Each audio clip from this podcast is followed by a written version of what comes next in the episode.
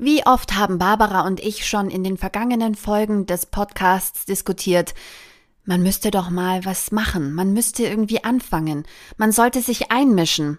Und jetzt haben wir genau das richtige Buch dazu gefunden. Mütter, Macht, Politik, ein Aufruf. Und wisst ihr was? Wir haben die Autorinnen einfach direkt eingeladen.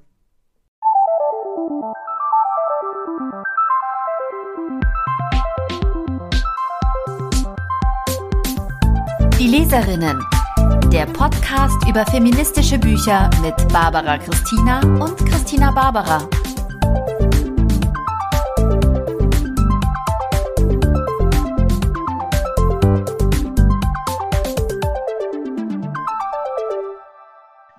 Das hier ist eine absolute Premiere. Zum allerersten Mal haben wir im Podcast die Leserinnen Autorinnen zu Besuch.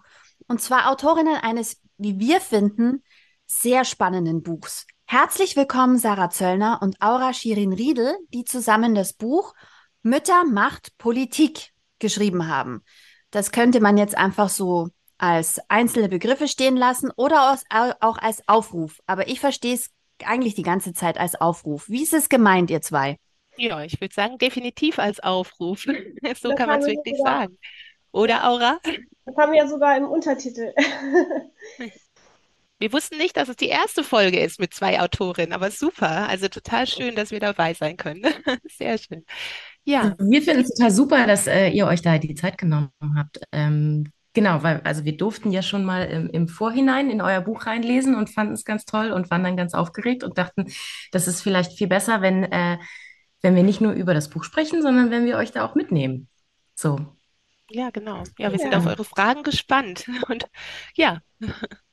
Vom Timing her ist es vor allem ideal, weil dieser Podcast erscheint dann zeitgleich mit dem Erscheinen des Buchs.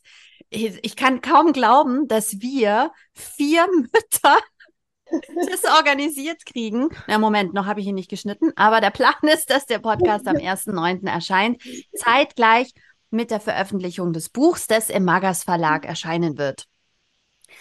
Vielleicht wollt ihr euch noch ein bisschen vorstellen. Ich finde nämlich, ihr habt auch zwei Hintergründe, die schon eigentlich, wenn man dann weiß, was hinten rauskam, den Weg in die Richtung eigentlich schon gezeigt haben. Es ging immer um Vereinbarkeit bei euch und um, um Familie und Gesellschaft, weil ihr beide auch Blogautorinnen seid, richtig? Und Journalistinnen. Aura, magst du vielleicht mal anfangen? Ja, gerne. Ähm, ja, ich habe Soziologie und Politik ursprünglich studiert, ähm, bin dann aber im Anschluss direkt ähm, Mutter geworden. Also habe ich dann erstmal die Pause gemacht zu Hause. Ja, und ähm, wie das Leben so spielt und wie ich mir das vorher auch nicht so äh, überlegt hatte, ist es dann halt ziemlich schwierig, mit äh, Kind dann wieder einzusteigen. Oder beziehungsweise, ich war ja noch nicht mal richtig eingestiegen und habe dann ähm, nochmal ein Kind gekriegt, was mich dann auch nochmal ein bisschen weiter zurückgeworfen hat.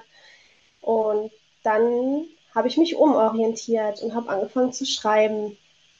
Natürlich auch mit diesem soziologischen Hintergrund, aber ich wollte auch einfach, ähm, ja, das, was ich an Erkenntnissen aus dieser, aus dieser Erfahrung der Mutterschaft ähm, gesammelt habe, einfach in diesem Blog zusammenfassen und für andere zugänglich machen. Ja, und über diesen Blog haben wir uns dann kennengelernt, die Sarah und ich. Also sie hat ja auch einen Blog äh, über, über ähnliche Themen und ja, und so ist das Buch dann letztendlich entstanden. Genau. Und der Blog heißt mama und Gesellschaft.de. Genau. Verlinken wir auch in den Show Notes natürlich. Gerne.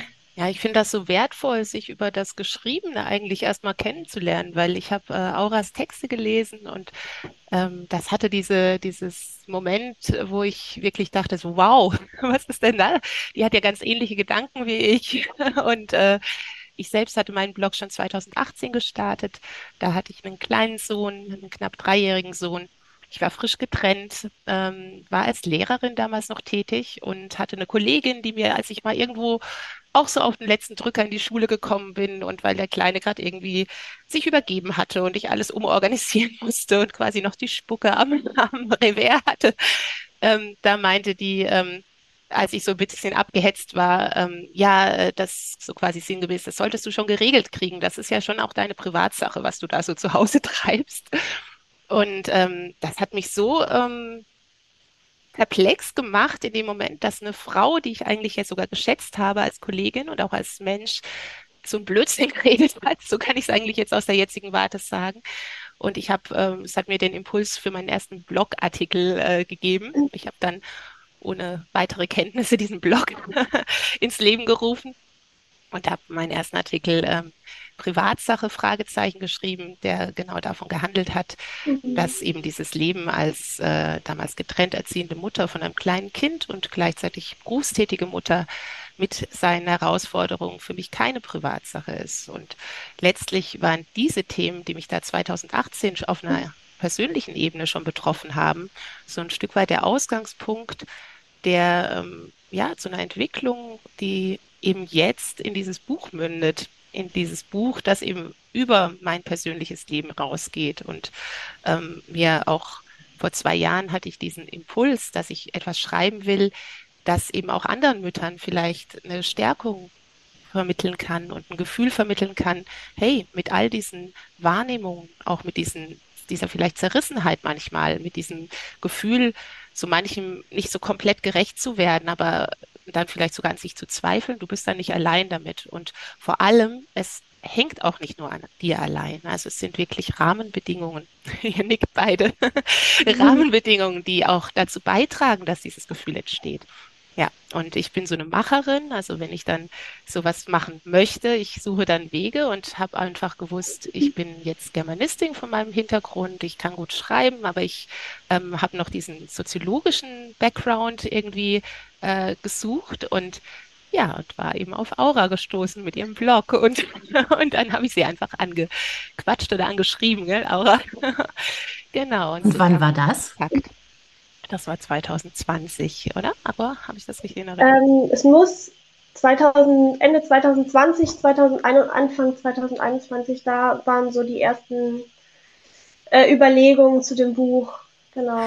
Ah, okay, ja. dann fiel auch direkt schon der Startschuss, wir machen jetzt zusammen ein Buch. Genau, und man muss sich ja schon mal bewusst sein, dass jetzt, jetzt ist Mitte 2023, also das war echt ein Prozess jetzt über mhm. äh, zweieinhalb Jahre. Und wir hatten auch diesen äh, Prozess, dass wir uns gefragt haben, wie wollen wir das aufbauen? Also ähm, soll das eher Richtung so eine Art Motivations- und Ratgeberbuch geben? Und dann kam eben Auras Impuls Nein, sehe ich das gesellschaftlich noch mehr so Richtung politisches Sachbuch auch werden, äh, gehen und das fand ich eben auch spannend, genau. Und dann kamen wir eben in diesen Austausch und ich finde das super schön, dass wir in diesem Prozess uns einfach wirklich ähm, total ergänzen und ja.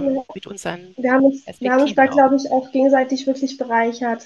Also die ähm, die Sarah war dann für die Interviews zuständig. Wir haben uns dann immer so ein bisschen ähm, abgesprochen, wer ähm, in Frage käme. Und ähm, ich habe dann versucht, die Studien, die Studienlage zu diesen Themen zusammenzupacken, was manchmal ein bisschen schwierig war, weil es sehr viel dazu gibt und da muss man dann auch gucken, dass, dass da wirklich, ähm, dass das auch noch ähm, nicht kein wissenschaftlicher Text wird, sondern ähm, noch, noch äh, für jedermann oder jeder Frau leserlich bleibt. Ähm, aber ich glaube, wir haben das ganz gut äh, zusammengekriegt. Also Ihr habt das super zusammenbekommen. Also ich, ich bin ganz großer Fan von eurem Aufbau.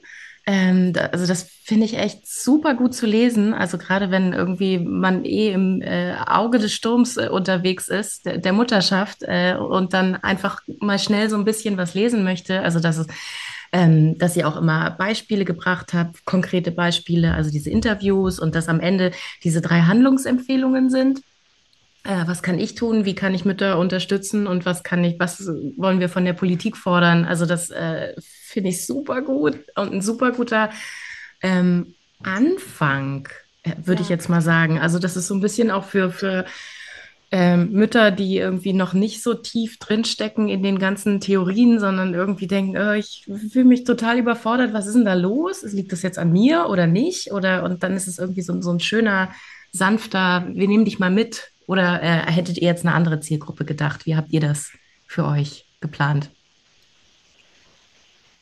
Also, ähm, ja, also natürlich in erster Linie wird das Mütter, äh, werden das Mütter lesen. Ähm, also wir hoffen, dass es äh, viele Mütter sind. Aber ähm, im Grunde ist es ja ein politisches Sachbuch. Also wollen wir eigentlich, ist es eigentlich für jeden gedacht, weil, weil wir auch davon ähm, überzeugt sind, dass wenn die Bedingungen für Mütter besser sind, ähm, dass das für jeden Menschen einfach ein besseres Leben bedeutet. Ja, und insofern ähm, haben wir eigentlich gar keine so Zielgruppe in dem Sinne, dass wir jetzt nur Frauen ansprechen wollen, sondern eigentlich ähm, auch gerne auch Männer und Väter. Ja. Ich, ich glaube, was du schon sagtest, diese drei Ebenen. Also klar, mhm. man kann immer sagen, ähm, als Mutter, du musst irgendwas ändern. Aber das ist erstens mal ist es nicht immer möglich. Ähm, manchmal sind die Kapazitäten einfach nicht da. Und ähm, dann finde ich es eben auch ein bisschen, es ist nicht nur ein bisschen, sondern es ist ungerecht. Denn das, was Mütter auch in die Gesellschaft reinbringen, davon profitieren wirklich ähm, Väter, auch sogar Kinderlose, weil es letztlich, es ist wirklich ein ganz, ganz wichtiger ähm, Beitrag. Und deswegen sagen wir eben auch, unser Buch ist kein Frauenbuch, unser, also so in dieses, was dann irgendwo im Frauenstärkungsbuchregal landen soll. Wenn es dort landet und gefunden wird und gelesen wird, super. Aber letztlich ist es eben ein, ein gesellschaftskritisches Buch auch und ein Buch, das eben dort ansetzt, äh, wo unsere Gesellschaft sich die Frage stellt, wie gehen wir mit Menschen um, die für andere sorgen? Also wie wertschätzen wir auch Fürsorge für andere. Und uns ist einfach im Rahmen der Recherche, der Interviews dieser zwei Jahre so bewusst geworden, dass ähm, diese Wertschätzung auf vielen Ebenen, dieses Bewusstsein einfach, wie wichtig das überhaupt ist, auf vielen Ebenen gar nicht da ist. Und ähm, und warum ist das auch nicht da? Weil zum Beispiel Mütter oder Menschen, die halt für andere sorgen, ähm, oft in diesen Gremien gar nicht dabei sind. Die sind gar nicht beteiligt an Entscheidungsprozessen, die sind gar nicht informiert.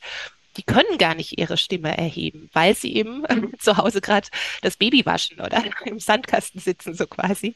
Und ähm, wir möchten mit dem Buch einfach auch darauf aufmerksam machen, dass das viel mehr ist als so dieses Klassische, was vielleicht so präsent ist. Es geht um die Aufteilung, wer sorgt, wer verdient das Geld? Oder wie schaffe ich den Wiedereinstieg in Beruf mit Kind. Wir möchten zeigen, es macht einen totalen Unterschied, wer wird auch politisch gehört, wer ist in Unternehmen an der Unternehmensspitze und kann die Entscheidungen treffen, die dann die Arbeitsbedingungen gestalten und kann nicht nur darauf reagieren als einzelne Mutter zum Beispiel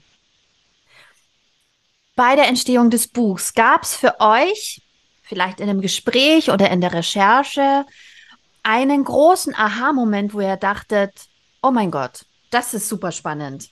Gab es da so einen Moment, an den ihr euch zurückerinnern könnt, wo ihr dachtet, wow, das, das wusste ich nicht, das hätte ich nicht gedacht oder das ist, das ist spannend, dass ich das gefunden habe? Also bei den Recherchen zu dem Buch, ähm, ich habe ja die Studienlage ähm, äh, mir angeschaut, ähm, dass es doch so deutlich ist manchmal, also dass es so, doch so große Unterschiede gibt zwischen äh, Vätern und Müttern, Frauen und Männern, ähm, was das Gesundheitliche angeht, ähm, die Diskriminierung im Beruf ähm, und so weiter und so fort, also und, und die finanzielle Lage. Also dass es wirklich richtig krasse, große Lücken gibt. Also ich habe schon natürlich vorher gewusst, dass es die gibt, aber dass es wirklich über die ganzen Bereiche hinweg ähm, so deutlich ist von den Zahlen, ähm, das hat mich schon überrascht.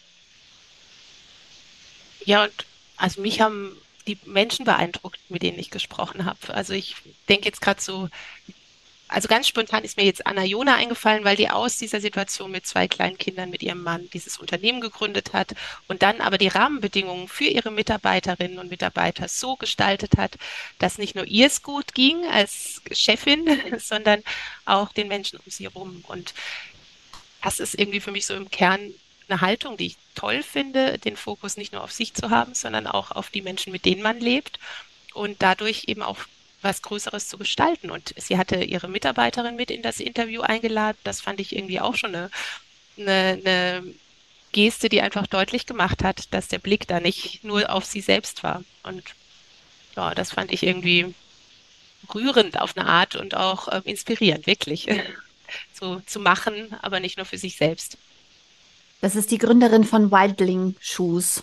Ja, genau. Es gab andere natürlich auch, die total interessant waren, aber da fand ich dieses, das, das Umsetzen so spannend. Also und zu merken, man kann von den, man kann schon selbst viel gestalten, wirklich. Ja. ja. Ja, also sich halt überlegen, auch, wie hätte ich es denn gerne für mich, dass es für mich gut ist. Was wäre denn so ein idealer Arbeitsplatz für mich und das dann halt für alle umzusetzen. Also das ist ja auch, da sind wir ja wieder bei den Utopien, dass man so eine Utopie für sich ent, entwirft mit, also wenn jetzt alles möglich wäre, wie würde ich denn dann arbeiten? Genau, auch groß zu denken tatsächlich. Ja. Also nicht sozusagen, äh, quasi immer so, ja, ich, das ist ja auch so manchmal so eine Frauensache, ein bisschen besser wäre vielleicht auch ganz gut und so. Oder wenn man dann würde und könnte und so, sondern wirklich eins, warum machen wir nicht? Lass uns loslegen, lass uns den ersten Schritt gehen. Und irgendwie ist das unser Buch auch. Ich meine, wir mit zwei kleinen Kindern, mein Sohn war gerade mal ein halbes äh, Jahr alt, als ich die Idee hatte. Und Aura hat auch zwei relativ junge Kinder noch. Und ja, wir haben es doch jetzt geschafft, dieses Buch zu schreiben. Und das kommt jetzt in die Welt raus und das ist schon ein cooles Gefühl, ja, das zu schaffen, also das, das wirklich umzusetzen. Und das können andere Mütter auch. da bin ich ganz total überzeugt von. Ja. Begeisterung trägt auch oft. Ich glaube auch, dass ihr in, in mehrere, mehrere ähm, auf mehrere Weise gerade den Zahn der Zeit damit trefft. Und zwar einerseits, indem ihr Mütter, Frauen ermächtigt, sowohl durch die Informationen, die das Buch so komprimiert und gut bietet und diese auch unterschwelligen Möglichkeiten, sich zu engagieren. Zum Beispiel steht da auch mal, wenn du anderen Frauen helfen willst, dann nimm die Flyer mit und verteil die. Also, das habe ich zum Beispiel gemacht nach der Corona-Krise in die Grippe, den Flyer mitgegeben, äh, in, in, aufs, ans schwarze Brett geheftet, den ich irgendwo gefunden habe, dass es psychologische Unterstützung gibt, dass es eine Hotline gibt für Leute, die jetzt gerade das Gefühl haben, sie sind überfordert. Es kann ganz klein, es können ganz kleine Sachen sein, aber vor allem mhm dass man nicht mehr das Gefühl hat, man ist dem so ausgeliefert. Es gibt ja diese Studien aktuell, dass gerade Mütter im Nachgang der Corona-Krise das Gefühl haben, dass die Politik sie so sehr vergessen hat. Und wie oft haben Barbara und ich schon darüber gesprochen, dass man eigentlich mindestens im Gemeinderat sitzen müsste, um irgendwas zu bewegen. So, jetzt sind hier bald Gemeinderatswahlen in Baden-Württemberg. Ähm, alle bereiten sich gerade vor auf nächstes Jahr. Und ich denke die ganze Zeit, so, mein Kleinstes ist dann eins, wie um Himmels Willen soll ich das machen? Ich hätte Bock. Ich hätte Bock. Mhm. Ich hätte so Bock und ich hätte Ideen. Das ist hier eine relativ kleine Gemeinde, aber ich hätte wirklich Interesse und ich wäre die Jüngste. Naja, doch, es gibt noch einen, der hat auch vier Kinder, aber ist sehr beschäftigt. Mal gucken, ob der wieder antritt. Aber ähm, es gibt nicht so viele, nicht so viele Mütter. Und wenn die Mütter sind, die Frauen, dann sind die Kinder oft schon groß. Ja, dann hast du Frauen, die vielleicht schon Richtung Rentenalter gehen die die Dinge anders mhm. wahrnehmen. Barbara und ich mhm. hatten jetzt gerade in den Sommerferien heiße Diskussionen über die, die Müttergeneration, die vor uns kam, die zum Beispiel dann auch sagt, Mensch, das muss aber schon im Griff haben hier mit deinem Kind äh, die selber so viele Dinge internalisiert haben, die so an diesen Regeln, an den Strukturen, an den gesellschaftlichen Normen hängen, ähm, dass sie gar nicht frei im Kopf denken können. In de denen fällt es oft so schwer, überhaupt was zu fordern. Und jetzt kommen wir, die wir gleichberechtigt und auf Augenhöhe leben wollen, ähm, und wollen mitmachen und, und haben oft das Gefühl, da gibt es gar, gar nicht so viele Möglichkeiten. Wollen wir mal tiefer ins Buch einsteigen? Was ich nämlich so großartig fand, ist, dass ihr euch fünf Themenkomplexe rausgenommen habt und die immer von verschiedenen Seiten tackelt sozusagen und angeht. Und äh, Barbara hat schon gesagt, wir sind verliebt in die Struktur dieses Buchs. Man kann es wirklich danke. wegsnacken. die Oberthemen sind ähm, Gesundheit und Wohlbefinden, wo, wie wir besser füreinander sorgen. Themenkomplex 2 ist Wohnen und Zusammenleben, wie wir unsere, unseren Gemeinsamen zurückgewinnen. Aber es hat mich so begeistert. Das hat mich so begeistert, weil wir darüber noch gar nicht gesprochen haben. Es ist so ein wichtiges Thema. Entschuldigung. Doch, manchmal, wir haben schon mal drüber gesprochen, aber immer nur so am Rande. Zum Beispiel mit diesen ähm, Wohnkonzepten, dass Mütter Gemeinschaftsküchen haben. Warum kochen wir alle gemeinsam? Äh, jeder für sich. Wenn, wenn wir gemeinsam kochen würden, wäre das viel einfacher. Da habe ich witzigerweise gerade ein Buch über den Sozialismus gelesen, wo nach dem Zusammenbruch des Sozialismus alle total verloren waren und gesagt haben, was ist hier los? Jetzt müssen wir, wie viele Mahlzeiten sollen wir noch zubereiten? Warum gibt es nicht mehr diese Ganztagesschulen? Das ist totale Überforderung. Wir haben in der Kantine gegessen und die Kinder in der Schule und dann mussten wir abends ein Brot schmieren, fertig. Ich vielleicht ganz dazu was sagen. Also mir ist es so wichtig, dass wir keine Art von Lebens Entwurf irgendwie idealisieren. Also weder, dass jetzt alle Mütter irgendwie in der Kommune leben müssen oder und irgendwie die Kleinfamilie total bäh ist, so, noch dass das eben umgekehrt äh, in jedem Fall nicht also äh, funktionieren kann. Also ich finde diese Wahlfreiheit total wichtig und ähm, diese Wahlfreiheit haben wir Mütter aber eben manchmal einfach gar nicht. Also wir würden vielleicht gerne anders und ähm, ja, und dann fehlt uns aber die Möglichkeit dazu. Und daran möchte ich persönlich auch einfach einen Beitrag mach, äh, leisten, das zu ändern und das zu verbessern. Mhm. Das ist die perfekte und Überleitung zu Themenkomplex 3, Arbeit und Karriere, wie wir echte Vereinbarkeit schaffen. Also wenn, wo nicht, also gerade dieses Thema ist ja auch eins, wo wir uns freimachen müssen auch von den Erwartungen der Gesellschaft teilweise, von unseren eigenen Erwartungen und den, den Rahmenbedingungen, die manchmal einfach vorgeben und wo wir uns teilweise auch, wir Frauen nicht sehr, sehr großzügig mit uns sind.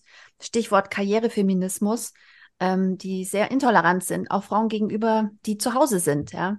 Was ich schade finde.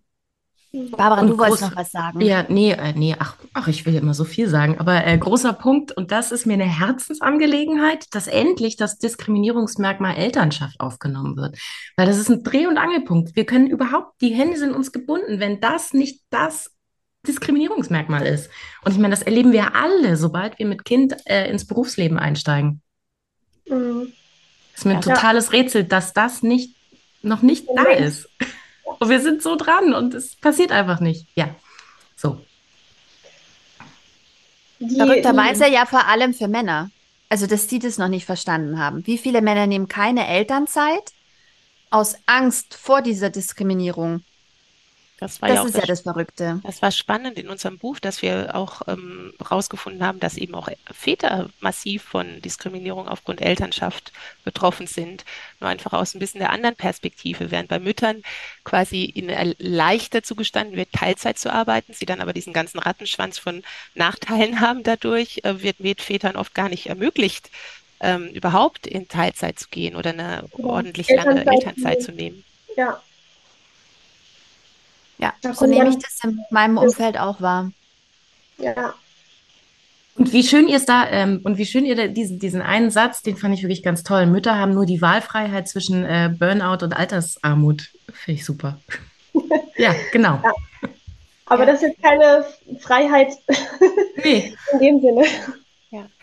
Und vielleicht nochmal, um es aufzugreifen, Barbara, was du sagtest, es bleibt so auch bei uns so ein bisschen diese Frage, dieses Fragezeichen, Mensch, da gerade mit Pro Parents, die eben dieses äh, äh, Elternschaft als Diskriminierungsmerkmal ins AGG aufnehmen wollen, ähm, da ist viel in Bewegung und dieser ja, letzte Schritt, genau. der geschieht aber dann nicht. Und wir fragen uns eben auch, wo ist da jetzt wirklich der Ansatzpunkt, um wirklich Dinge grundlegend zu ändern? Das hat uns dann auch zu unserer Aktion, unserer Jahresaktion gebracht, aber da kommen wir vielleicht später nochmal drauf.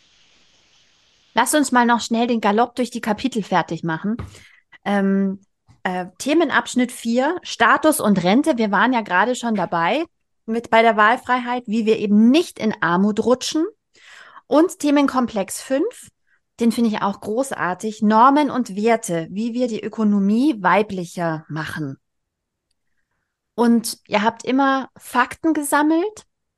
Es gibt immer einen Einstieg. Es gibt Interviews mit großartigen Menschen in diesem Buch allein dafür ist das Buch schon so fantastisch, wie, weil ich finde, allein diesen Menschen eine Bühne zu bieten und sie alle in ein Buch zu holen, ist schon so fantastisch, weil gerade diese, diese Menschen, oft die Frauen, ähm, zwar wahnsinnig viel arbeiten und viel bewegen und ihr, ihr Leben teilweise auch diesen Themen völlig widmen, ähm, ist es jetzt nicht so, dass sie jede Woche bei Land sitzen. Na, warte mal, das war ein mhm. weißer alter Mann. Egal. Ähm, und ähm, Abgerundet wird jedes Kapitel eben einmal von, ähm, von Tipps, wie man aktiv werden kann. ähm, von äh, Ideen, wie man andere Mütter unterstützen kann und mit konkreten Forderungen geht ihr immer rein. Also das fehlt uns nämlich so oft in Büchern, dass wahnsinnig spannende Sachen drinstehen, aber dass es immer fehlt, dass man die Dinge am Ende nochmal auf den Punkt bringt, dass man wirklich sagt, so und das wollen wir. Barbara und ich sagen euch mal, man müsste so eine richtige Utopie mal formulieren. So mhm.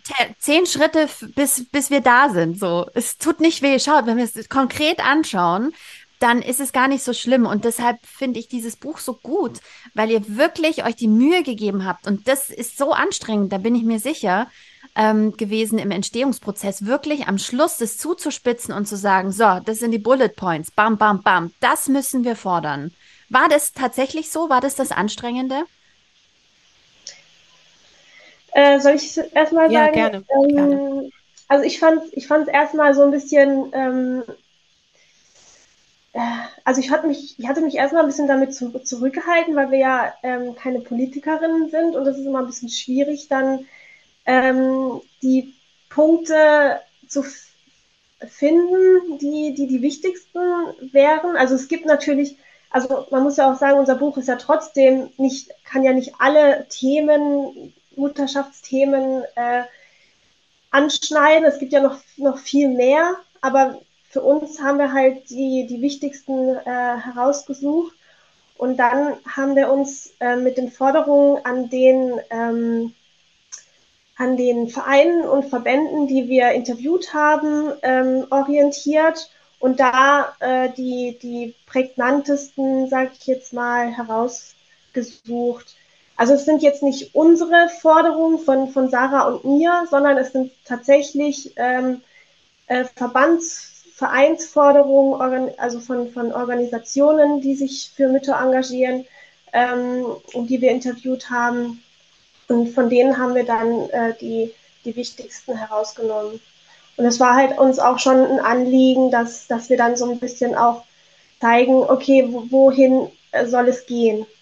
Ja, und ich würde ja. halt sagen, ähm, also viele das, davon ist auch vielleicht meine persönliche Forderung, aber ähm, ich hatte eben auch das Anliegen mit dem Buch, diese Fürsprecherinnen oder diese Menschen, die und Frauen, die sich da einsetzen für Mütter, genau denen dann auch den Raum zu geben, denen eine Plattform, weil diese ganzen äh, Inhalte, die sind zu finden, die sind eigentlich präsent, aber so eine ganz normale Mutter, die wird nicht diese Verbandsprogramme wälzen im Alltag. Und die hätte jetzt in dem Buch einfach die Möglichkeit, das auf einen Blick zu sehen. Und ich ähm, kann auch in dem Zusammenhang sagen, ich bin unseren Erstleserinnen, ne, denen wir das Manuskript dann noch vertrauensvoll gegeben haben, inklusive auch unserer Verlegerin, die auch einen tollen Job macht, wirklich dankbar für diese ersten Rückmeldungen, weil die auch, das hat sich dann nochmal geschärft. Da war dann nochmal diese, diese Schleife, dass wir eben gesagt haben, okay, was kann man es noch ein bisschen, noch ein bisschen mehr auf den Punkt bringen? Und natürlich war das ein Prozess. Also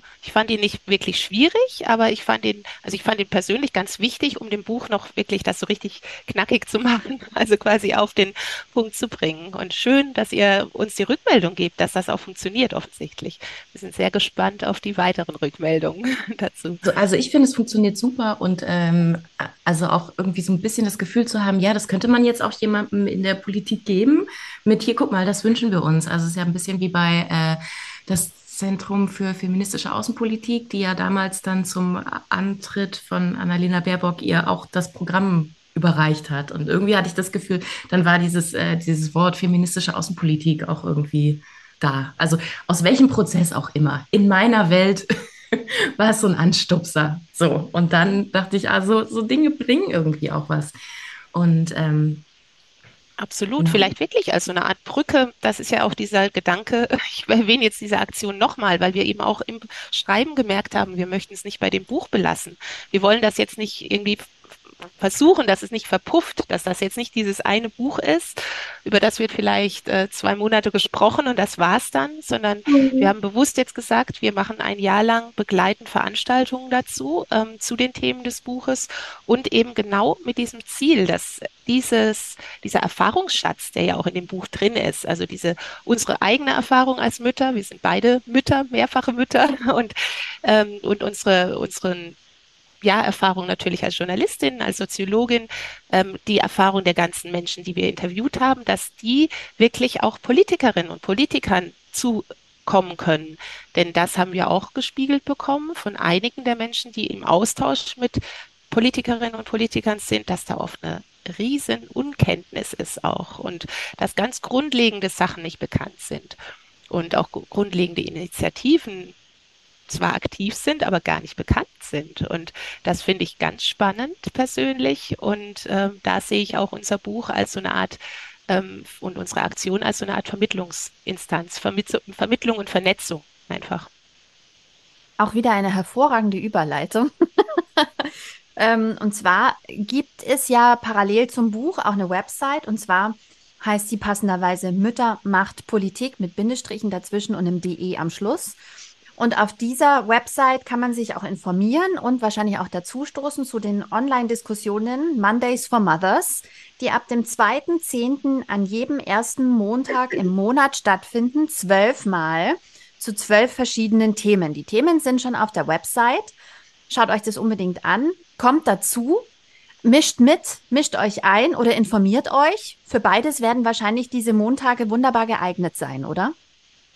Ganz genau. Also wir sind jetzt im Moment noch im Organisationsprozess. Aura, bitte fall mir ins Wort, wenn ich äh, zu viel rede. ähm, ja, folgendes. Ähm, genau, wir möchten das eben einerseits als eine Diskussion, die wird vermutlich nicht aus organisatorischen Gründen nicht live sein können. Also äh, die wird dann äh, an diesem Montag online gestellt, aber wir möchten das begleiten, gerade auch über die Social-Media-Kanäle auf Facebook und ähm, Instagram, wo wir auch Seiten äh, jetzt eingerichtet haben, parallel zu der Aktion, dass da wirklich über diese Themen diskutiert werden kann und dass wir auch in dem Monat, in dem wir quasi dieses, diesen Themenbereich ähm, ansprechen, natürlich zusätzlichen Input da reingeben und ganz, ganz froh sind auch und, und genau das erhoffen, einen Austausch dann über diese Lösungsansätze, die da genannt werden sollen. Denn unser Anliegen ist dann auch in den Diskussionen nicht so sehr zu sagen, das läuft alles schief, äh, wir meinen aber deswegen, wir meinen aber deswegen und dann wird irgendwie ge äh, gequakt darüber, warum es schief läuft oder eben doch nicht, sondern dass wir sagen, okay, ähm, wir hören Menschen, die aus der Praxis sprechen können über die Situation, die quasi dadurch auch Expertinnen oder Experten sind. Und dann fragen wir aber konkret, was würdet ihr denn fordern oder was fordert ihr und was würde denn helfen? Und dann natürlich die Frage, ja, und wo blockiert es? Was, was steht denn dagegen, dass hier nicht was passiert? Und das hoffen wir durch die Diskussion zu klären auch. Also zu zumindest ähm, vielleicht auch deutlich zu machen, hier ist die und die Blockade. Und natürlich ist das unsere Idee, ähm, das als Ansatzpunkt zu nehmen, dass andere dann wieder weiter denken und handeln und aktiv werden und sich vielleicht sagen, gut, in dem Bereich kenne ich mich doch gut aus, dann spreche ich doch mal vielleicht die Zuständigen an und äh, frag da mal nach. Und genau. genau. Aber wir merken das ja auch immer, wenn wir unsere Bücher lesen, dass einfach die, die, die, die Themenfelder sind so komplex. Man müsste ja praktisch sich komplett äh, mit mehreren Studien reinarbeiten. Und wenn man jetzt euer Buch gelesen hat, finde ich, auch vor allem durch diese wunderbaren grauen Merksätzchen, äh, Kästchen, wo auch nochmal Dinge erklärt werden. Also selbst wenn man nicht genau weiß, was Fachwort im Text ist, kommt da so ein wunderbarer grauer Kasten und dann kriegt man das alles erklärt. Also wenn man das gelesen hat, ich finde, das, das ist das Hilfreiche. Selbst wenn man schon engagiert ist und jetzt lehne ich mich mal weit aus dem Fenster, aber hier, hier im ländlichen Raum, wo ich ja wohne, ist es so, dass wirklich fast jede, die ich kenne, hat irgendein Pöstchen. Kann aber auch an meinem persönlichen Umfeld liegen, dass ich vielleicht nur Leute kenne, die solche Sachen machen. Hier gibt es ein Elternforum, hier gibt es einen Kleidermarkt, wo Leute sich engagieren. Hier gibt es ähm, Elternvertreterinnen, Kindergartensprecherinnen und ähm, das Großartige finde ich, dass in eurem Buch man das nicht das Gefühl hat, das wäre Pillepalle, weil so wird es einem ja auch oft verkauft. Ja, dann bist du hier noch so Elternvertreterin. Ja, ja. Hm, ist jetzt aber auch keine Politik. Doch, doch, das ist Politik. Mhm. Ähm, Im Kleinen kann man anfangen, irgendwie sich einzusetzen und kann, kann für die wichtigen Dinge sprechen und da den Fokus zu haben und für die richtigen Dinge zu sprechen und auch vielleicht Sachen besser einordnen zu können und sich nochmal Informationen drauf zu schaffen. Ähm, dafür ist das Buch so gut. Und, ähm, und dass man einfach nochmal seine Meinung auch besser bilden kann. Die, die, diese Themen sind so komplex. Also wenn wir über Status und Rente sprechen, ja, dann kann man so als normale Mami, sagt man, ja, also das zahlt mir am Ende dann auch keiner. Wenn ich jetzt irgendwie zehn Jahre meine Kinder betreut habe, kriege ich keine Rente, nur diese paar Punkte, die ich mir anrechnen lassen kann. Ähm, in Österreich kann man sich von seinem Partner Rentenpunkte übertragen lassen. Habt ihr das mitbekommen? Finde ich großartig. Habe ich neulich im Internet gelesen. Macht aber wohl niemand. Weiß auch keiner. auch in Österreich. Das Problem. Da gab es doch auch, das, das, da hast du mich doch drauf gebracht, Christina, dieses, äh, diese äh, Pilotstudie, dass, ähm, dass äh, Care-Arbeitende, Sorgetragende ähm, sich äh, einen Grundgehalt vom Staat auszahlen lassen können. Also egal, ob sie sich jetzt um kleine Kinder oder um Familienangehörige kümmern. Nein? Was nicht? Es war Pflege, wenn du dein, deine ah, Mutter Pflege. sozusagen pflegst, ja. Das war nur in meinem Kopf, dass ich dachte, Mensch, es ist ja total gut. Okay, es war Pflege. Es war Pflege, aber was für ein grandioser Ansatz, dass man das halt auch sichtbar macht über eine Bezahlung und über eine finanzielle Wertschätzung, dass man halt Care arbeitet und natürlich wird das dann auch bezahlt. Naja, das war so. Darf ich dazu, also ich denke gerade dieser Faktor Geld, ähm, deswegen auch unser Titel. Also wir hatten andere Titel anfänglich und dann haben wir gesagt, nee, wir gehen hier knallhart rein. Wir sagen Mütter, Macht und Politik, also diese drei Brocken quasi. Ähm, weil wir finden wirklich, das ist so eine, es ist wirklich eine Geld- und Machtfrage auch. Wer, wer wird bezahlt und wer wird ernst genug genommen, um bezahlt zu werden? Ich habe vor kurzem durch Zufall über eine Diskussion auf Instagram erfahren, dass in manchen Bundesländern wohl tatsächlich Mütter mit mehreren Kindern wenn sie dann wieder in Elternzeit sind, ihre Kita-Betreuungszeiten reduziert kriegen. Ich habe das jetzt noch nicht ähm, journalistisch nachrecherchiert, aber äh, das finde ich ist auch so ein Impuls, dass man quasi eben sagt, so quasi Mami ist sowieso zu Hause, die passt mal schnell dann auch auf das Kind auf, das äh, eigentlich in der Betreuung ist und finde, sagt auch extrem viel wieder über die Nichtwertschätzung von dieser komplexen Arbeit, Kinder auch zu Hause, ähm, denen ein gutes Zuhause zu geben, äh, aus und auch, dass einfach Frauen und Mütter auch Regen Regenerationszeit brauchen. Also, dass du eben nicht von deiner Erwerbstätigkeit nach Hause hetzt und dann sofort die zweite Schicht quasi machst äh, und dann für deine Kinder da bist. Also, dass das, das ohne Mittagspause. Und ja, das genau. ohne Mittagspause. Ich bin nämlich in diesem Hamsterrad 30 Stunden durchziehen, sechs Stunden ohne Pause und dann direkt zur Kita rennen. Und das macht mich so fertig. Und wir überlegen mhm. gerade auch in der Familie, wie wir das lösen können. Wie machen wir denn das? Weil ich bin im Arsch. Genau. So. Ja. Also wie kommen wir da raus? Man muss das auch mal so ganz so krass ausdrücken, weil es einfach, ähm, und das ist, finde ich, schon auch unsere Stärke mit dem Buch, würde ich jetzt sagen, weil wir kennen das als Mütter, wir kennen dieses Hamsterrad und wir haben aber trotzdem irgendwie, also ich persönlich habe so diesen Impuls, ähm, ich will trotzdem da mal raustreten. Das waren auch für mich ganz tolle Freiräume an diesem Buch zu schreiben, diese Interviews zu führen, mal von dem Level äh, Zweijähriges spielen, ähm, wieder auf das Level, ich bin als äh, erwachsene Frau in so einem intellektuellen Gespräch. Das war auch super spannend. Also einfach auf der Ebene. Und ähm, ich hoffe, dass so ein bisschen von diesem Funken an unsere Leserinnen weitergeht. So dieses Gefühl, wow, ich bin, ich bin es wert, dass ich den Raum habe, dass ich wieder dahin gehen kann, dass ich mal wieder einen klaren Gedanken fasse, dass ich den Raum habe, ähm, auch wirklich mal im Beruf vielleicht mir Gedanken zu machen, wo will ich eigentlich jetzt hin? Vielleicht mit meiner neuen Erfahrung als Mutter. Ich bin vielleicht nicht mehr dieselbe, die ich noch vor zwei Jahren war. Was möchte ich denn jetzt? Und diesen Raum, den kriegst du aber nur, wenn du auch ein bisschen Luft und Zeit hast. Nicht umsonst dieses Buch Alle Zeit, das von Theresa Bücker.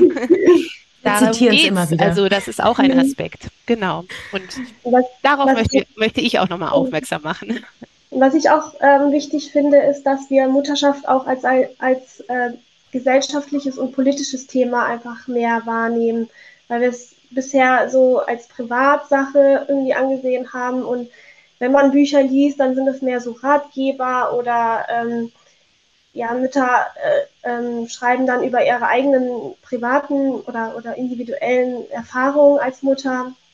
Aber ähm, dass Mutterschaft wirklich ein sehr, sehr, also ein sehr wichtiges politisches Thema ist, ein feministisches Thema. Und ich finde, im Feminismus ist es auch ein bisschen untergegangen, weil man immer so ein bisschen gesagt hat, ja, Mütter, eigentlich wollen wir das ja gar nicht mehr sein. So Mutterrolle ist ja irgendwie so altmodisch, ne? Und wir wollten am liebsten äh, die Kinder irgendwie ganztags ähm, in die Betreuung geben, aber die Bedingungen dafür sind einfach nicht gegeben. Und viele, es ist einfach so, viele wollen das ja auch nicht. Viele entscheiden sich ja heutzutage ganz bewusst, Mutter zu werden. Und dann ist man ja auch bewusst, sich darüber bewusst, dass man auch ähm, für seine Kinder äh, da sein möchte und ähm, das zu vereinbaren, aber mit einer modernen ähm, Mutterrolle, das muss mehr so ein politisches Thema werden, finde ich.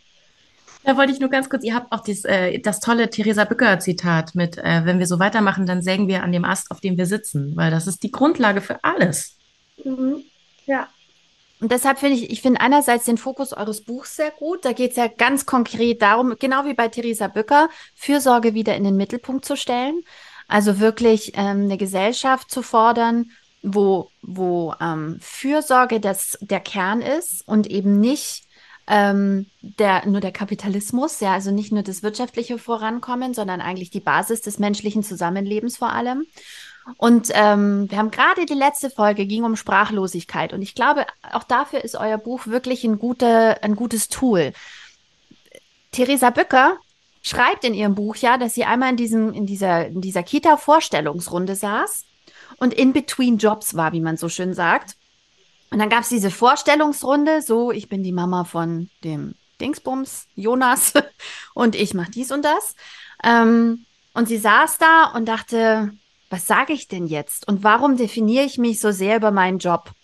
Und da denke ich ganz oft drüber nach, dass äh, wenn man sich dafür entscheidet, dann zu sagen, ich bin Mutter, ich habe vielleicht drei Kinder, ich habe vier Kinder, ähm, ich habe vielleicht ein, ein, Kind, was äh, mehr äh, Unterstützung und Sorge braucht. Ich kann da nicht noch einen Job mit reinquetschen. Das muss mit feministisch gedacht werden. Mhm. Und ähm, dann mit Selbstbewusstsein sagen zu können, hallo, ich bin Christina und ich bin Mutter.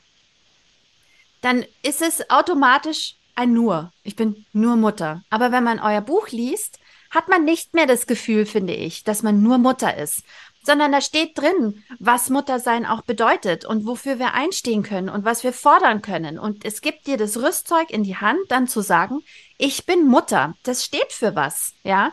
Und das finde ich so großartig. Und dafür braucht man, dafür braucht man eben aber Wissen, dafür braucht man Worte und dafür muss man auch wissen, was man fordert. Ich finde, deshalb ist ja auch das Buch von Alexandra Zykonow so erfolgreich mit den Bullshit-Sätzen.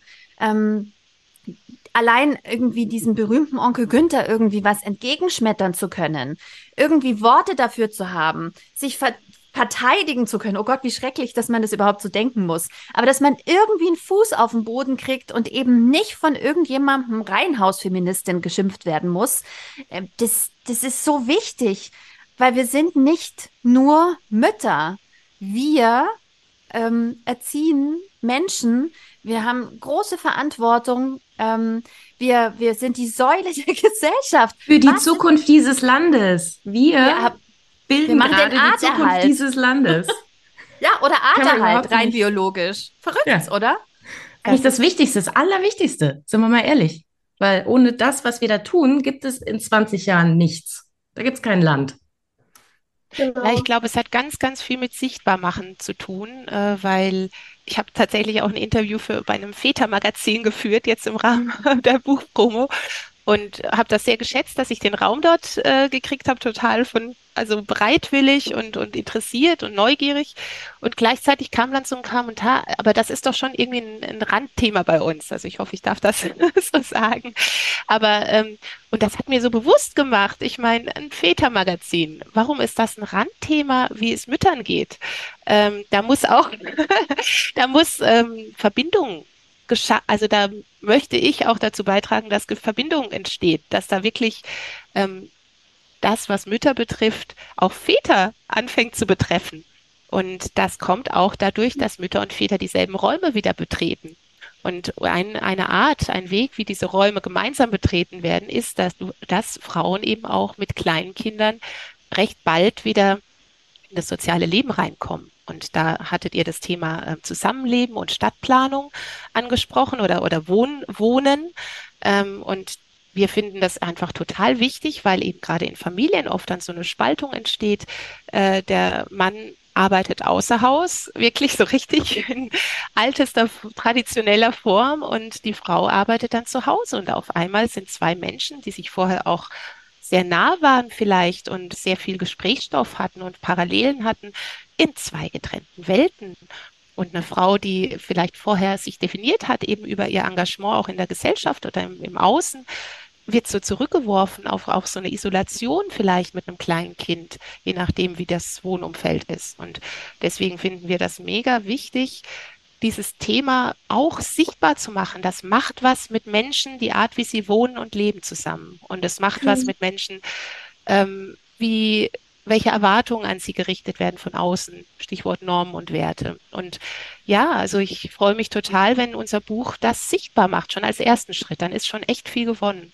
Und dann kann ich, würde ich es auch dem Onkel Günther geben und vielleicht gelb markiert, hier mal zeigen, guck mal, das das ist das, worüber ich meckere. Ich bin nicht die jammernde Mami, die sich mehr Anerkennung wünscht, wie das vielleicht dann so ist, oder die immer drüber meckert über das, was doch einfach ihr Job ist, weil sie sich halt nur mal für die Kinder entschieden hat, sondern ich bin einfach eine Frau, die ihre Kinder echt lieb hat und eigentlich total gerne für sie da ist, aber trotzdem gerne mit mal wieder am Tisch diskutieren möchte und trotzdem gern mal wieder rausgehen möchte und was gestalten möchte. Und dass eben beides möglich sein muss. Papi macht's doch auch oder Opi oder Omi oder wer auch immer. Genau. Äh, Genau, dieses Thema Isolation. Ähm, ich habe, okay, da äh, gehe ich jetzt ein bisschen vom Pfad weg, aber ich habe mir aus aktuellem Anlass das Parteiprogramm der AfD durchgelesen.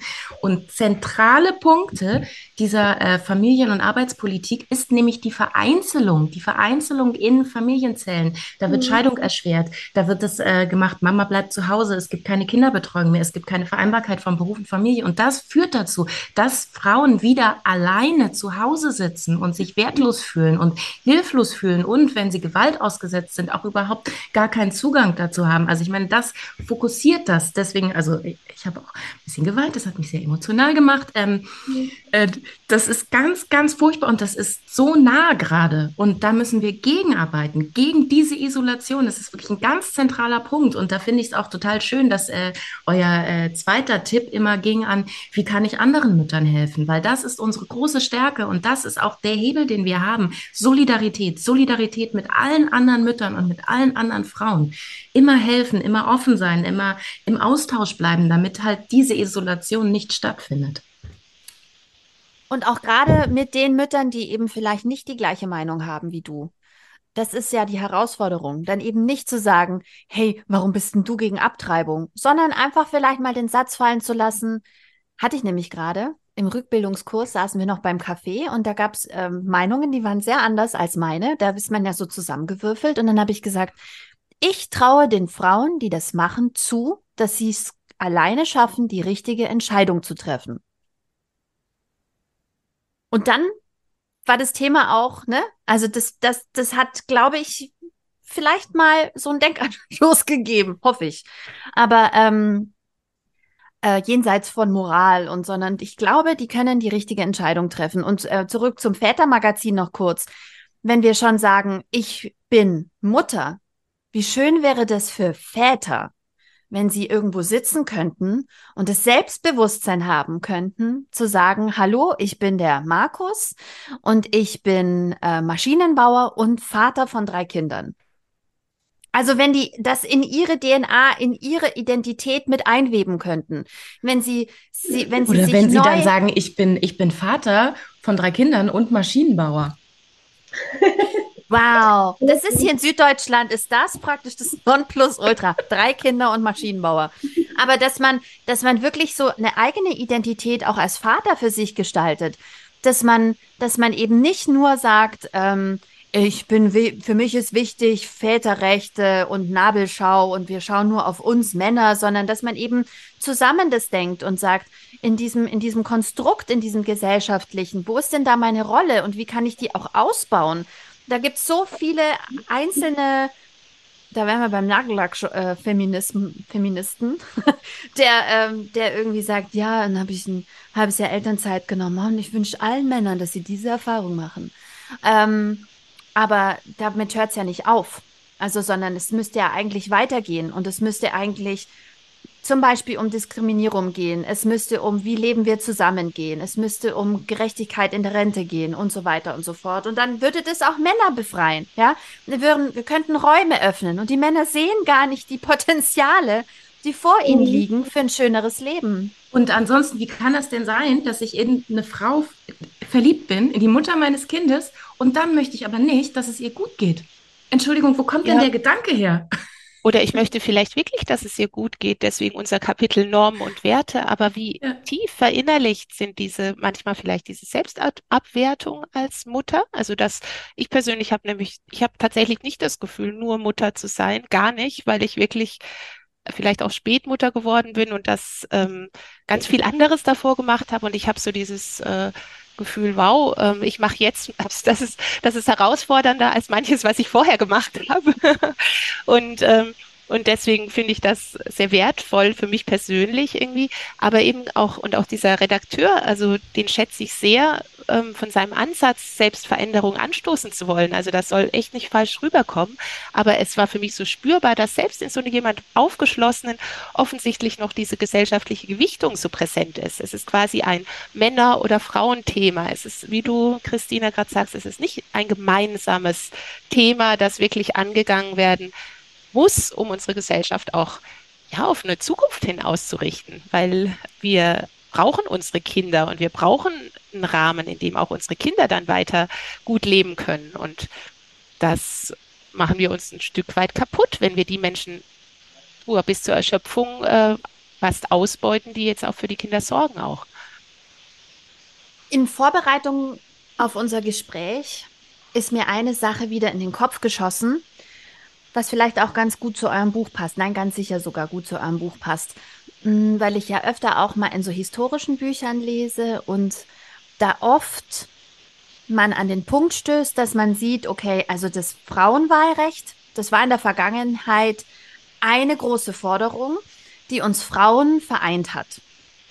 Und aufgeschlossene Männer auch. Also ähm, Frauenwahlrecht, ein Thema, los geht's. Und immer dann, wenn wir mehrere Sachen wollten, dann haben wir uns verzettelt, verstritten, wir haben um Details diskutiert. Ähm, was, was habt ihr für Ideen? Ihr habt jetzt mit so vielen tollen Frauen gesprochen und ihr habt viele Forderungen gesammelt. Wie schaffen wir es, da vereinter dazustehen?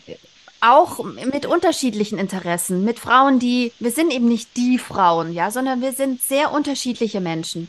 Es gibt Frauen, als Frauen gelesene Menschen, die Kinder möchten. Es gibt welche, die keine Kinder möchten. Es gibt welche, die, wenn sie Kinder haben, gerne viel Zeit mit den Kindern verbringen wollen oder gar nicht mehr arbeiten können wollen. Es gibt Frauen, die wollen ihren Schwerpunkt auf dem Beruf belassen und Kinder haben. Wie schaffen wir es, diese Menschen alle zusammen wieder als Einsprachrohr zu sehen. Wie können wir gemeinsam für was kämpfen, wo wir an so vielen Schauplätzen gleichzeitig kämpfen müssen? Habt ihr eine Idee? Ihr seid so ein Thema drin. Schwierige Frage. Also, ja, also für mich ist es ganz wichtig, dass wir die Arbeit, also das hat ja auch Theresa Bücker schon in ihrem Buch geschrieben, dass wir ähm, die Zeit, die Arbeitszeit oder die, die Organisation von Arbeit neu denken und das kann auch eine ganz große gemeinsame Forderung sein, weil die meisten Mütter arbeiten in Teilzeit.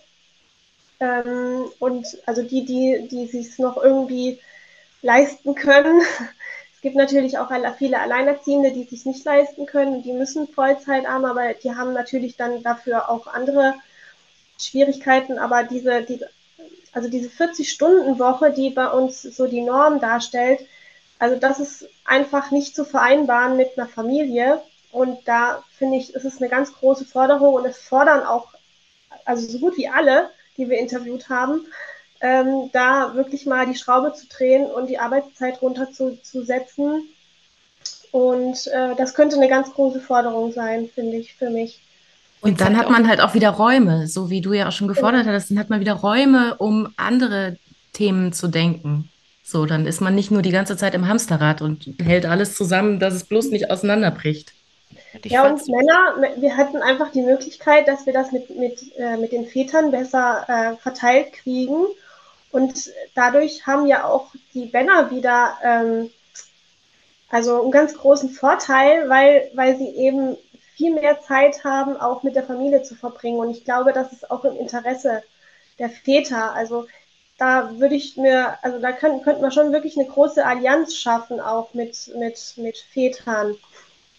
Ja, und man hebelt halt auch die, äh, die, die finanzielle Macht aus. Also im Augenblick ist es halt so, der, der Vollzeit arbeitet, hat halt das Geld. So, im Gegensatz zu der, die Teilzeit arbeitet. Wenn wir jetzt aber alle auf 30 Stunden gehen, nehmen wir mal an, 30 Stunden, so, dann verdienen wir alle gleich viel Geld und dann haben wir da dieses Gefälle gar nicht mehr, dass einer sagen kann, nee, das mit dem Geld, da machen wir Folgendes mit. So, und die andere ist dann als Bittstellerin, sondern dann ist halt auch, und dann sind halt auch wieder ähm, ein gleichberechtigtes Miteinander, wo man dann halt auch entscheiden kann, okay, das funktioniert nicht, ich möchte gerne gehen, ohne jetzt in den kompletten finanziellen Ruin reinzustürzen. Das ist für mich auch total wichtig. Genau. Also ich, ich finde natürlich auch ganz wichtig ist dieses Thema äh, Bezahlung und äh, gleiche Bezahlung und welches Berufsfeld wird wie bezahlt, weil Frauen einfach ja.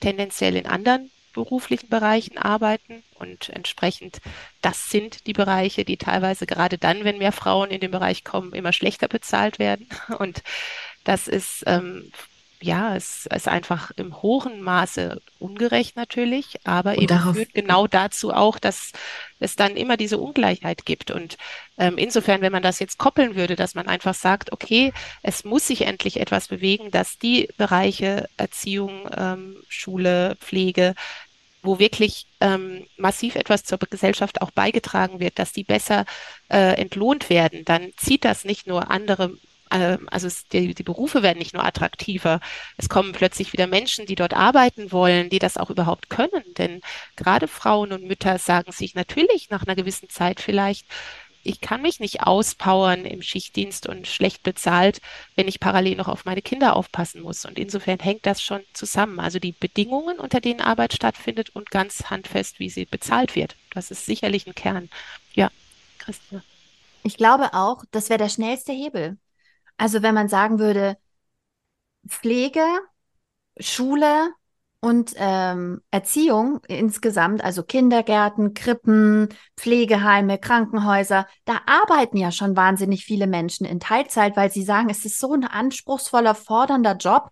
Oder ich bin halt eine Frau, ich muss irgendwie vereinbaren. Ähm, dass, wenn man da sagen würde, 30 Stunden sind Vollzeit, man, denn man würde diesen Jobs, alle diese Jobs so attraktiv machen.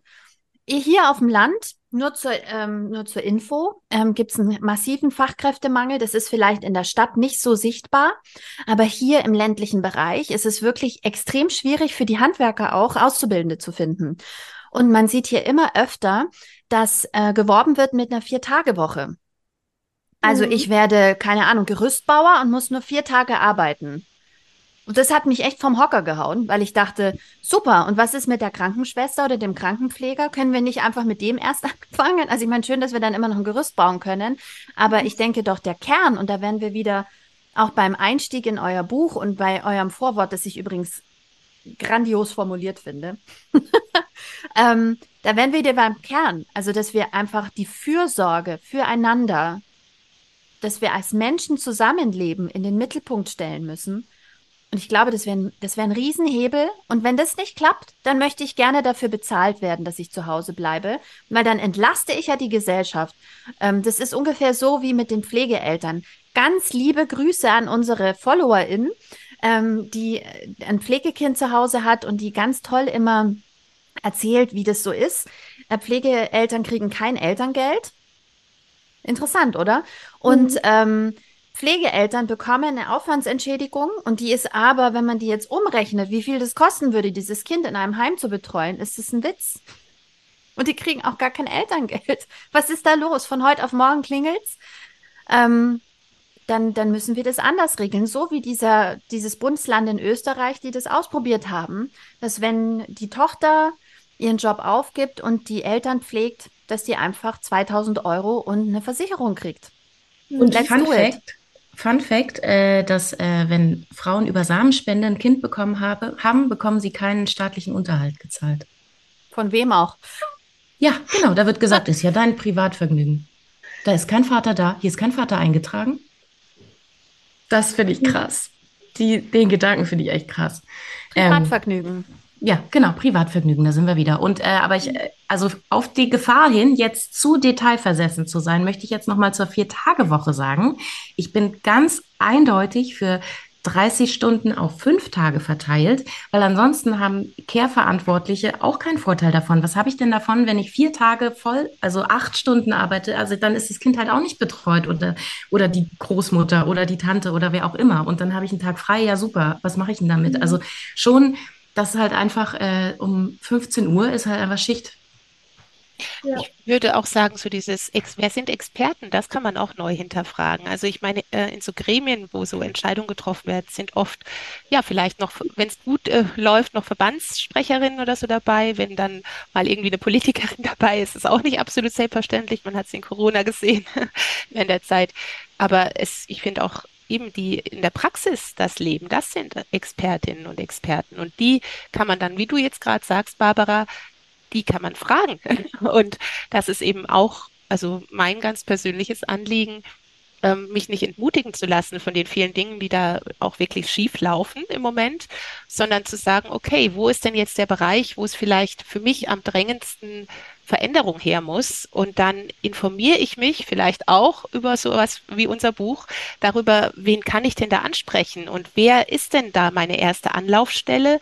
Wie kann ich im Kleinen aktiv werden und wie schaffe ich diese, diese Verknüpfung zwischen meinem eigenen kleinen Leben und dem ja, dass das auch nicht so die Politik da weit entfernt, äh, sondern das kommt näher an mich ran. Und ich habe mehr wieder das Gefühl, ich kann wirklich was gestalten. Und ich werde nicht unsere Gesellschaft im riesengroßen jetzt und ad hoc verändern, aber ich kann in den Bereichen, wo es mir am meisten schmerzt und aufstößt, kann ich, finde ich, schon sehr wohl Dinge gestalten. Und das möchte Selbstwirksamkeit. Das will ich noch wollen wir sagen. doch auch immer für unsere Kinder. Und das ist für uns auch total wichtig. Wenn wir das Gefühl haben, wir haben auf nichts mehr Einfluss, das macht einen halt auch fertig. Und Selbstwirksamkeit ist da total wichtig. Und man merkt schon im Kleinen, wenn man sich engagiert, dann verändern sich Dinge. Und das macht einen so glücklich. Also ein konkretes Beispiel. Im Kindergarten habe ich gesagt, der Vater ist auch anrufbar, wenn das Kind krank ist. Das ist so ein ganz banales Alltagsbeispiel, aber das greift auf die Strukturen, auf die Normen und Werte ähm, das greift, ja, und ich habe auch gesagt, ich arbeite zu den und den Zeiten. Und wenn es irgendwie geht, regeln Sie es bitte, weil ich kann auch nicht, auch wenn ich im Homeoffice arbeite, nicht jede Zeit äh, verfügbar sein. Also ich bin es im Notfall natürlich, aber nicht einfach so. Ich bin zwar zu Hause, aber ich arbeite. Und diese Achtsamkeit und, und Wahrnehmung einfach auch zu schärfen, das ist möglich in kleinen Schritten. Und es funktioniert auch, habe ich die Erfahrung gemacht. Vor allem, da beschließt sich wieder der Bogen zu eurem Buch.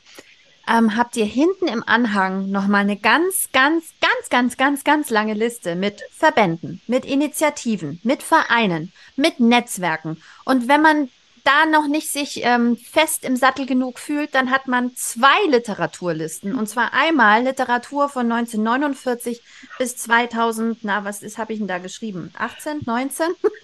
Und von 2020 bis 2023. Also dick gefüllt hinten nochmal für alle, die entweder sich sofort engagieren wollen oder die einfach nochmal was nachlesen wollen zu einem konkreten Thema.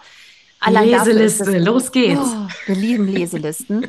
ähm, da kommt vielleicht das ein oder andere Buch direkt noch auf den Stapel. Ich finde, euer Buch ist absolut gelungen. Und ich hoffe, hoffe, hoffe, dass wir mit unserer Art von Aktivismus hier, wir, wir, wir sagen immer so, ach, wir kommen ja irgendwie auch nicht dazu, irgendwas zu machen. Und dann sagt Barbara immer, Christina, wir machen diesen Podcast. Erinnerst du dich? Und ich so, ah ja, stimmt. Den schneiden wir uns aus den Rippen, das muss man auch mal dazu sagen. So richtig ja. geil finden unsere Familien das auch nicht und manchmal wird dann das Kind auch vor, den Fernseher gesetzt. Ja. Aber so ist es halt. Und was soll man denn sonst machen? Ist super übrigens. ja.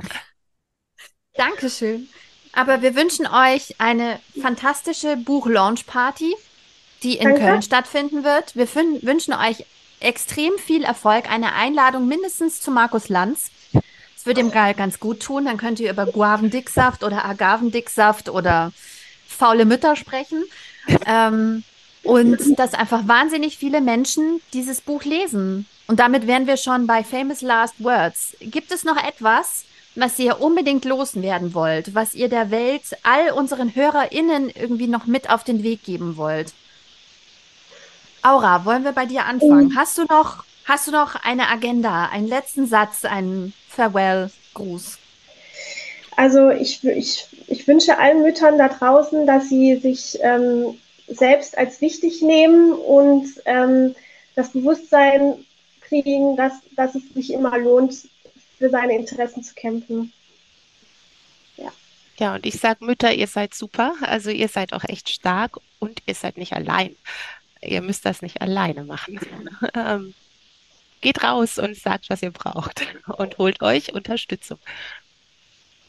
Oder wie wir immer sagen, es liegt nicht an dir. Du brauchst kein Selbsthilfebuch. Darum habe ich so lachen müssen, als ihr das am Anfang erzählt habt. Das ist so eine Art ähm, Selbstermächtigung, Selbsthilfebuch werden sollte vielleicht am Anfang. Nein, nein, es liegt nicht an uns. Das sind systemische Sachen. Das ist in der DNA dieser Gesellschaft. Und, und dieser ähm, Wirtschaftsform, nennen wir es doch ja. mal beim Namen. Kapitalismus. Und, und, ähm, und deshalb, äh, ja, macht euch schlau, lest das Buch.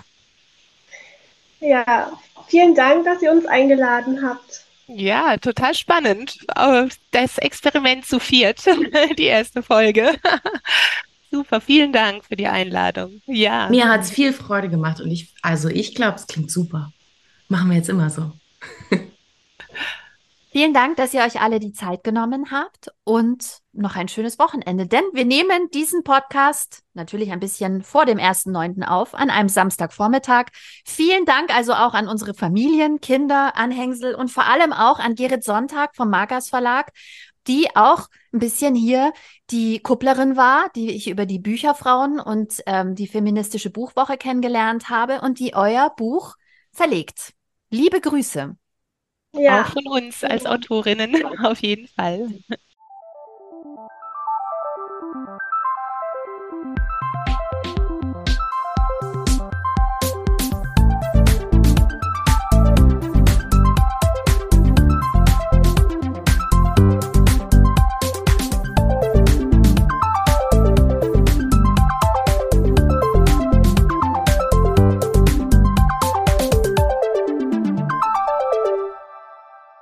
Das war der Podcast Die Leserinnen. Redaktion und Moderation Barbara Meyer und Christina Häusler. Produktion Christina Häusler. Musik Bernie Meyer. Danke fürs Zuhören.